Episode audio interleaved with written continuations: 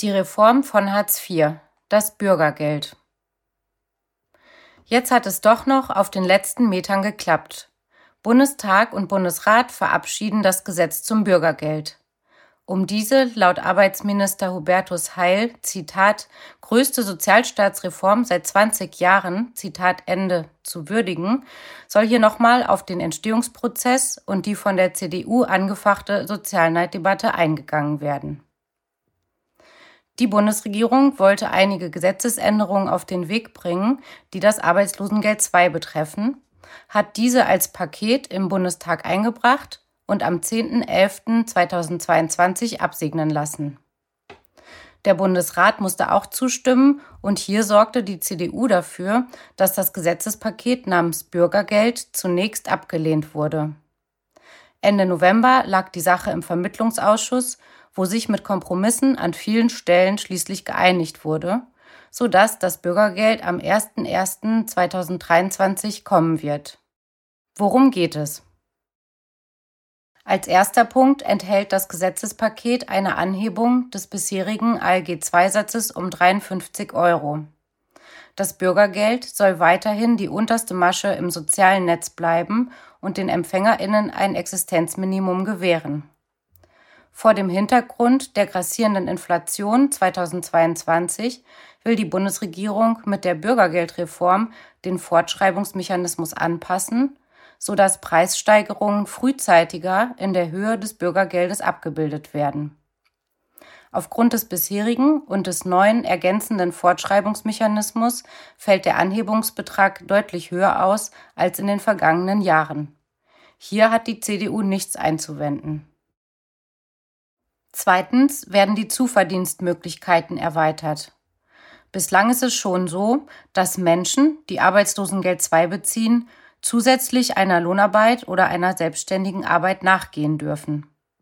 Einen Teil des Geldes dürfen sie zusätzlich zur Grundsicherung behalten, einen Teil müssen sie quasi an den Staat abgeben, wenn er den Teilbetrag von der Grundsicherung abzieht. Dieser spart sich so einige Kosten und die Spekulation der Politik ist, dass sich über diesen Wege eine Anspruchsberechtigte nach und nach aus dem ALG II und zukünftig aus dem Bürgergeld herausarbeitet. Für die Unternehmen hat dies die bequeme Konsequenz, dass sie die Leute billig und zeitlich variabel einsetzen können, ohne sich um die Frage zu scheren, ob die Lohnabhängige eigentlich von der Arbeit leben kann. Zwar gilt auch hier der Mindestlohn, aber von dem lässt sich selbst bei einer Vollzeitstelle keine Familie ernähren, bei Teilzeit auch kein Einzelhaushalt. Kurzum, die Zuverdienstmöglichkeiten innerhalb des ALG II oder jetzt Bürgergeld sind ein bewährtes Mittel, um auf dem Arbeitsmarkt den eh schon vorhandenen umfangreichen Niedriglohnbereich zu stärken. Mit dem Bürgergeld sollen die absoluten und prozentualen Beträge, die eine Hartz-IVlerin für sich zusätzlich zum Grundbetrag einstreichen darf, angehoben werden. Auch hier hat die CDU nicht viel einzuwenden. Die Hauptkritik der CDU richtete sich auf einige Maßnahmen, die von den Regierungsparteien für Leute in den ersten beiden Jahren des Bezuges der Grundsicherung vorsah. A Schonung des Sondervermögens und Übernahme der vollen Wohnkosten. B. Die Abschaffung des Vermittlungsvorrangs und Einführung eines Weiterbildungsgeldes. C. Abmilderung der Sanktionen. Der ursprüngliche Gesetzesentwurf der Regierung und die Kritik der CDU der Reihe nach. Für den Lesefluss versetzt sich der Text in die Zeit vor dem Kompromiss und benutzt das Präsens. Schonung des Sondervermögens und Übernahme der vollen Wohnkosten. Bislang gilt, dass man als Bezieherin von ALG II zunächst seine Ersparnisse und Vermögenswerte aufbrauchen muss. Sparguthaben, Sparbriefe, Wertpapiere, Fahrzeuge, Schmuck, Kapitallebensversicherungen, Haus- und Grundeigentum. Aber auch hier gibt es schon den Gesichtspunkt, dass man ein wenig Erspartes und vorhandene Vermögenswerte auch behalten darf. So gibt es den Grundfreibetrag von 150 Euro pro Lebensjahr. Auf Sparguthaben gibt es nochmal einen Freibetrag von 750 Euro für notwendige Anschaffungen. Kleines Wohneigentum, das man selbst bewohnt, angemessene Möbel und so weiter und ein normales Auto kann man ebenfalls behalten. Der Gedanke der Politik ist, dass diejenigen zumindest ein Stück weit honoriert werden sollen, die es geschafft haben, Reichtum anzuhäufen. Dieser Gedanke wird mit der Erhöhung des Schonvermögens im Bürgergeld weitergeführt. Liegt bislang der Höchstbetrag der Freibeträge so um die 10.000 Euro, so soll dieser mit dem Bürgergeld in der Anfangszeit deutlich angehoben werden. Das Bundesministerium für Soziales und Arbeit erläutert. Zitat Mit dem Bürgergeld bekommen Menschen mehr Wertschätzung für ihre erbrachte Leistung, indem eine zweijährige Übergangszeit für Wohnen und Vermögen eingeführt wird. Mit dem Bürgergeld werden dadurch in den ersten zwei Jahren des Bezuges die tatsächlichen Kosten für Unterkunft und Heizung übernommen. Und das Ersparte muss nicht aufgebraucht werden, sofern es sich nicht um erhebliches Vermögen handelt. Als erheblich gelten 60.000 Euro für die leistungsberechtigte Person und 30.000 Euro für jede weitere Person in der Bedarfsgemeinschaft. Bei einer vierköpfigen Familie wären dadurch zum Beispiel 150.000 Euro Erspartes geschützt. Die Freibeträge für die Bürgergeldbeziehenden werden angehoben. Und auch ab dem dritten Jahr im Leistungsbezug werden bei Wohneigentum größere Wohnflächen als bisher anerkannt und freigestellt. Es werden mehr Vermögensgegenstände als bisher vollständig freigestellt. So sind bei Selbstständigen künftig alle Versicherungsverträge, die der Alterssicherung dienen, bis zu einer gesetzlich bestimmbaren Höhe nicht als Vermögen zu berücksichtigen. Zitat Ende. Die Politik möchte, wie zuvor auch schon, mit dem Freibetrag das ein bisschen mit Erfolg gekrönte Abrackern in der Konkurrenz wertschätzen. Gleichzeitig zeigt sich in dieser Reform zudem eine neue ökonomische Lageeinschätzung über die BRD. Die Bundesregierung rechnet damit, dass Menschen auf die Grundsicherung zurückgreifen müssen, die zuvor einiges zusammengespart haben, also Leute aus der sogenannten arbeitenden Mitte. Da sind einmal die circa 1,5 Millionen Selbstständigen, deren Zahl sich seit der Hartz-IV-Reform fast verdoppelt hat. Das ist unter anderem gemeint, wenn der Arbeitsminister sagt, dass, Zitat, der Arbeitsmarkt heute ein völlig anderer ist als vor 20 Jahren. Zitat Ende. Da gibt es aber auch lauter herkömmliche Arbeiterinnen, die in Corona-Zeit auf Kurzarbeit gesetzt wurden und dann ergänzend auch auf die Grundsicherung zurückgreifen mussten. Insbesondere in der Corona-Zeit haben viele Selbstständige, die einiges zusammengespart hatten und vor allem mit Wertpapieren und privaten Rentenversicherungen auf ein Auskommen im Alter spekuliert haben, mit dem ALG-2-System eine ungute Bekanntschaft gemacht wobei hier schon Corona-Sonderregeln eingeführt wurden, die für einen begrenzten Zeitraum ein höheres Schonvermögen und größeren Wohnraum zuließen. Mit dem Bürgergeld sollen diese Sonderregeln verstetigt und ausgebaut werden. Die Regierung rechnet fest damit, dass ein kräftiges Durchrütteln der Ökonomie, wie mit den solchen Schutzmaßnahmen geschehen, kein einmaliges Ereignis bleibt und angesichts der Energiewende, der Inflation, der Wirtschaftssanktionen gegen Russland, der anvisierten härteren Gangart gegenüber China und einer gar nicht unwahrscheinlichen erneuten Finanzkrise aufgrund der Bekämpfung der Inflation durch die Zentralbanken kann man sagen, wo sie recht hat, hat sie recht. In diesem Sinne will die Regierung für einen zweijährigen Zeitraum auch höhere Wohnkosten als bislang übernehmen und die Leute nicht gleich zwingen, ihre Wohnung aufzugeben und sich ein kleineres Loch zu suchen. Das ist die sogenannte Karenzzeit. Dass man von heute auf morgen als Lohnabhängige oder Selbstständige kein Einkommen mehr hat, ist in der Marktwirtschaft prinzipiell enthalten.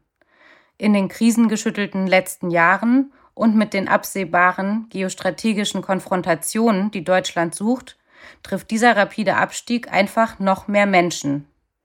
Mit dem Bürgergeld will die Regierung dies aushaltbar machen. Diese Anhebung des Schonvermögens und die Übernahme von höheren Wohnkosten wird natürlich höhere Kosten für den Staat nach sich ziehen. Die Bundesregierung spekuliert darauf, dass diese Kosten abgemildert oder sogar ausgeglichen werden durch die Bürokratie, die sie sich dann zumindest in den ersten zwei Jahren spart. Statt lauter Angestellte der Arbeitsagentur für die Prüfung des Vermögens abzustellen, reduziert man die Anzahl, wenn man erst später sehr kleinlich wird und zwischendurch genügend viele Leute gar nicht mehr auf die Grundsicherung angewiesen sind. Die CDU lehnt diese Ecke des Bürgergeldes strikt ab.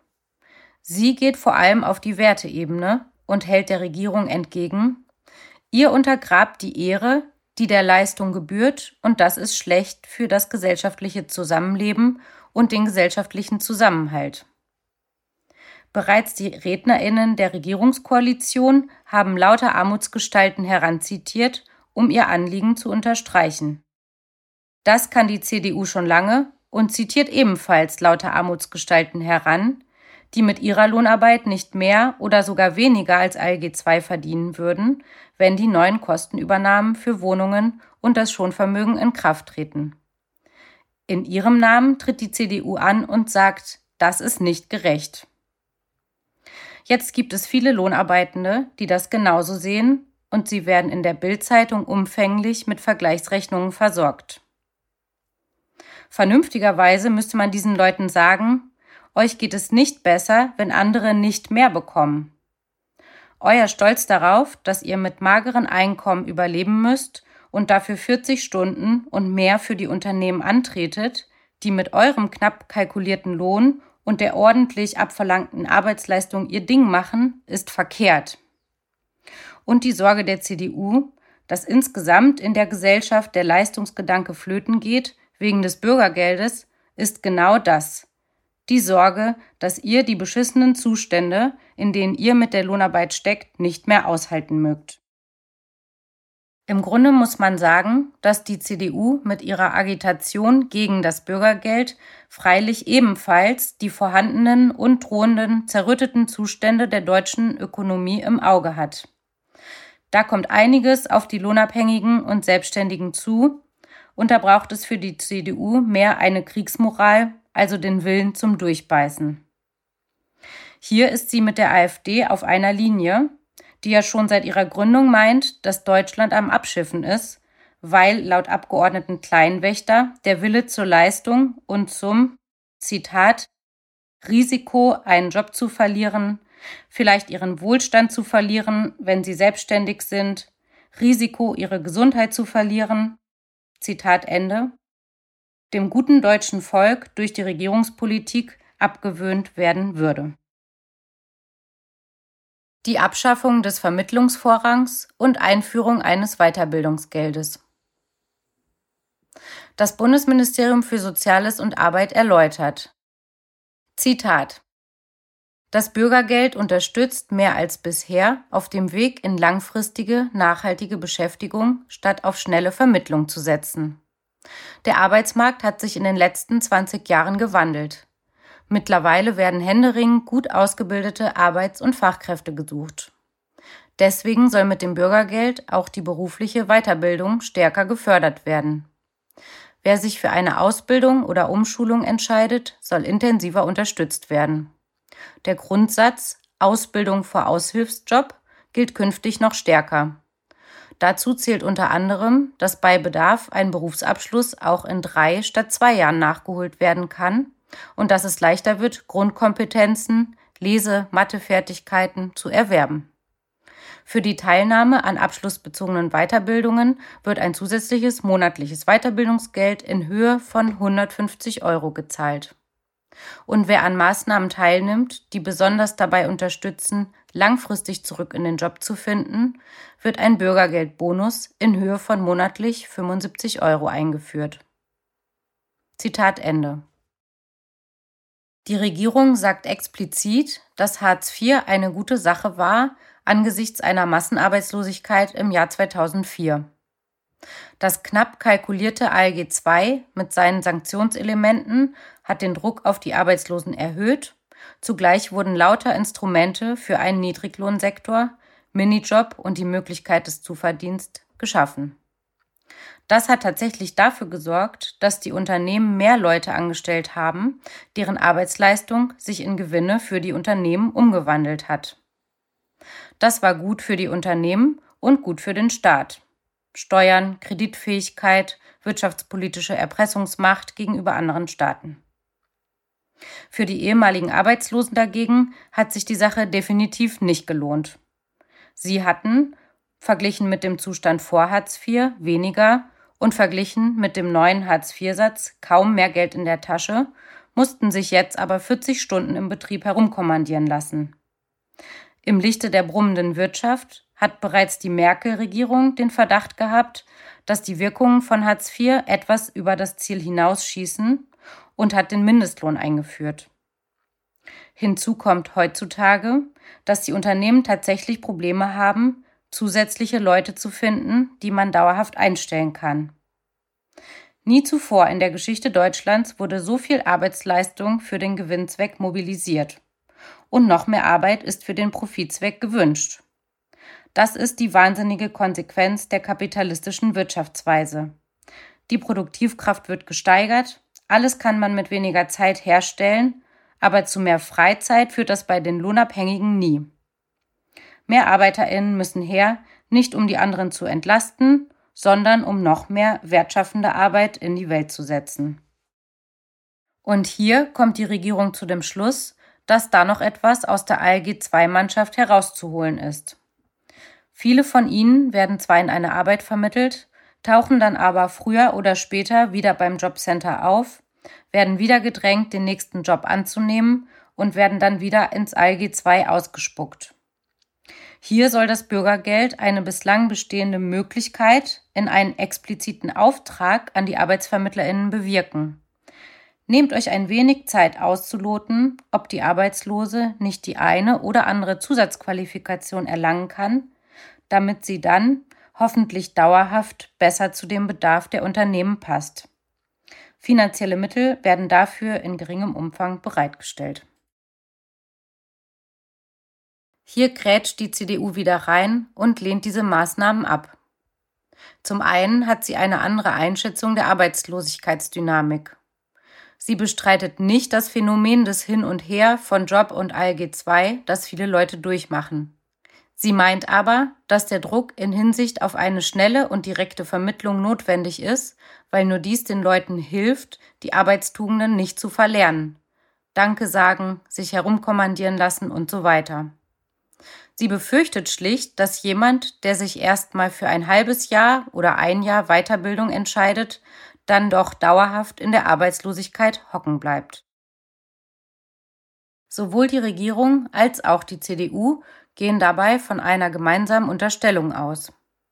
Unternehmen sind es überwiegend gewöhnt, dass sie passende Arbeitskräfte vorfinden, und so soll es auch bleiben. Abgesehen von einer Ausbildung eines jungen Menschen kommen die Unternehmen nicht auf die Idee, irgendjemand noch mal drei Jahre auszubilden. Das passt schlicht nicht in ihre Profitkalkulation. Auf der anderen Seite sieht der Arbeitsplatz wegen der Profitkalkulation hohe Leistungs-, Pünktlichkeits- und Flexibilitätsanforderungen vor. Deswegen findet in den Personalabteilungen eine Vorauswahl statt. Leute, die länger nicht gearbeitet haben, kommen gar nicht in die Verlegenheit, in ein Vorstellungsgespräch verwickelt zu werden, in dem geprüft wird, ob man zu den schon feststehenden Anforderungen des Unternehmens passt. Zurück zur CDU. Weiter hält sie den Druck des ALG II anhaltend für ein Erfolgsmodell. Gerade jetzt, wo die Ökonomie so durcheinander gerüttelt wird, sollte man darauf nicht verzichten, sonst drohe wieder ruckzuck eine Massenarbeitslosigkeit. Diese arbeitsmarktpolitischen Überlegungen verknüpft sie dann wieder mit der Wertedebatte, die ihr schon bei der Schonung des Vermögens so am Herzen lag. Hier stricke die Regierung nicht an einer weiteren Masche des Sozialstaates, sondern an einer weiteren Masche für die Hängematte. Wieder wird im Namen der hart arbeitenden Leute gegen dieses angebliche Ruhekissen gehetzt. Und wieder muss man den Leuten sagen, ihr werdet nicht weniger arbeiten, nicht weniger eure Gesundheit aufs Spiel setzen, wenn die CDU dafür sorgt, dass andere Leute nicht die Gelegenheit bekommen, mal einen Computerkurs zu machen, um dann dauerhaft hart zu arbeiten und die Gesundheit aufs Spiel zu setzen. Neuregelung des Sanktionsmechanismus Das ALG II beinhaltet Disziplinierungsmöglichkeiten. Bis 2019 war es so, dass jemanden, der bei einem Termin oder einer auferlegten Maßnahme nicht aufgetaucht ist, nicht genug Bewerbungen geschrieben oder sich bei einem Bewerbungsgespräch in den Augen der Arbeitsagentur nicht willig aufgeführt hat, 30 Prozent des ALG II, die Wohnungs- und Heizkosten davon ausgeschlossen, für drei Monate gekürzt wurde.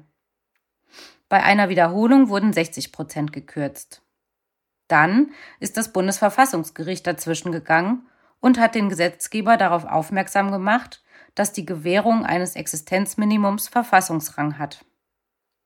Da das Existenzminimum des ALG II tatsächlich sehr kleinlich zusammengerechnet ist, bedeutet eine Leistungskürzung eben, dass ein Mensch in dieser Zeit vom ALG II überhaupt nicht leben kann.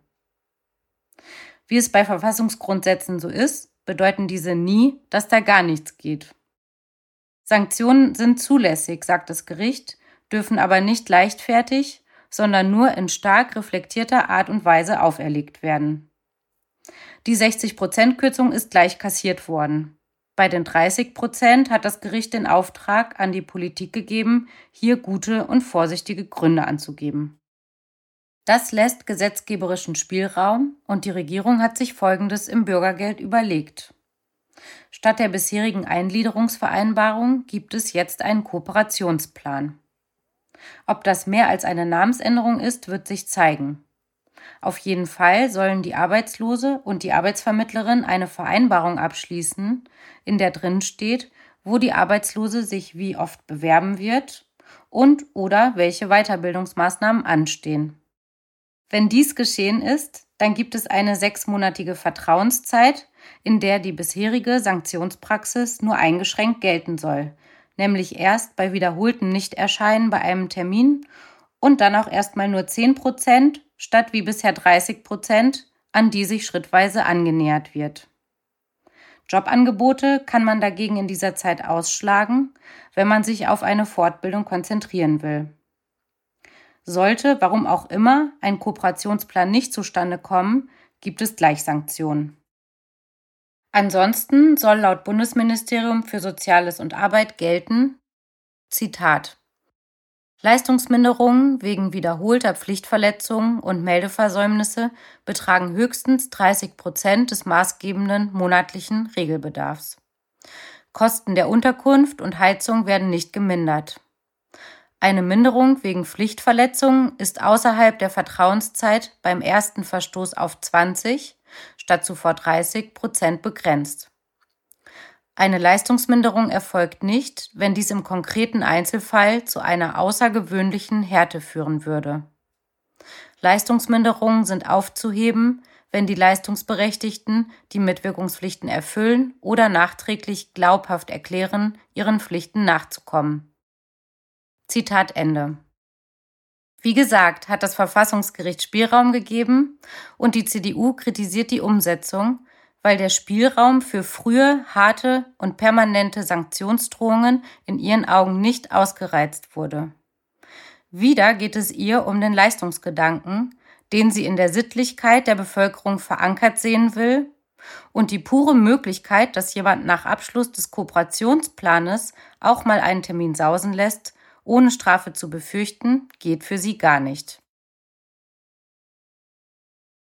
Entfristung des sozialen Arbeitsmarktes. Das Bundesministerium für Soziales und Arbeit erläutert, Zitat, durch die Entfristung des sozialen Arbeitsmarktes wird die Förderung Teilhabe am Arbeitsmarkt den Jobcentern nun dauerhaft zur Verfügung stehen. Sie ermöglicht besonders arbeitsmarktfernen Menschen soziale Teilhabe durch öffentlich geförderte, sozialversicherungspflichtige Beschäftigung. Zitat Ende. Bislang gab es für Langzeitarbeitslose das Angebot und den Druck, Jobs anzunehmen, für die die Unternehmen keinen oder einen geringen Lohn zahlen. Den Rest stockte das ALG II auf. Dieser Kombilohn war immer für ein paar Jahre befristet, wurde dann wieder befristet verlängert und soll jetzt mit dem Bürgergeld einfach dauerhaft möglich sein. Hier sind sich die Regierungsparteien und die CDU einig, dass das gut ist. Dass aus Langzeitarbeitslosen keine Fachkräfte werden können, das sehen alle so. Und dieser Bodensatz der kapitalistischen Ökonomie soll dann den Unternehmen als kostenlose oder kostengünstige Arbeitskraftreserve für einfache Tätigkeiten weiterhin zur Verfügung stehen.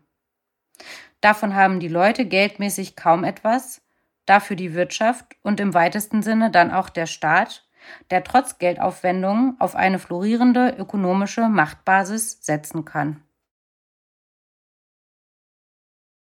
Der Kompromiss und ein Fazit. Das Bürgergeld kommt. Der Kapitalismus braucht Arbeitskräfte und spuckt sie immer wieder aus. Die Politik kümmert sich als Sozialstaat darum, dass das geht.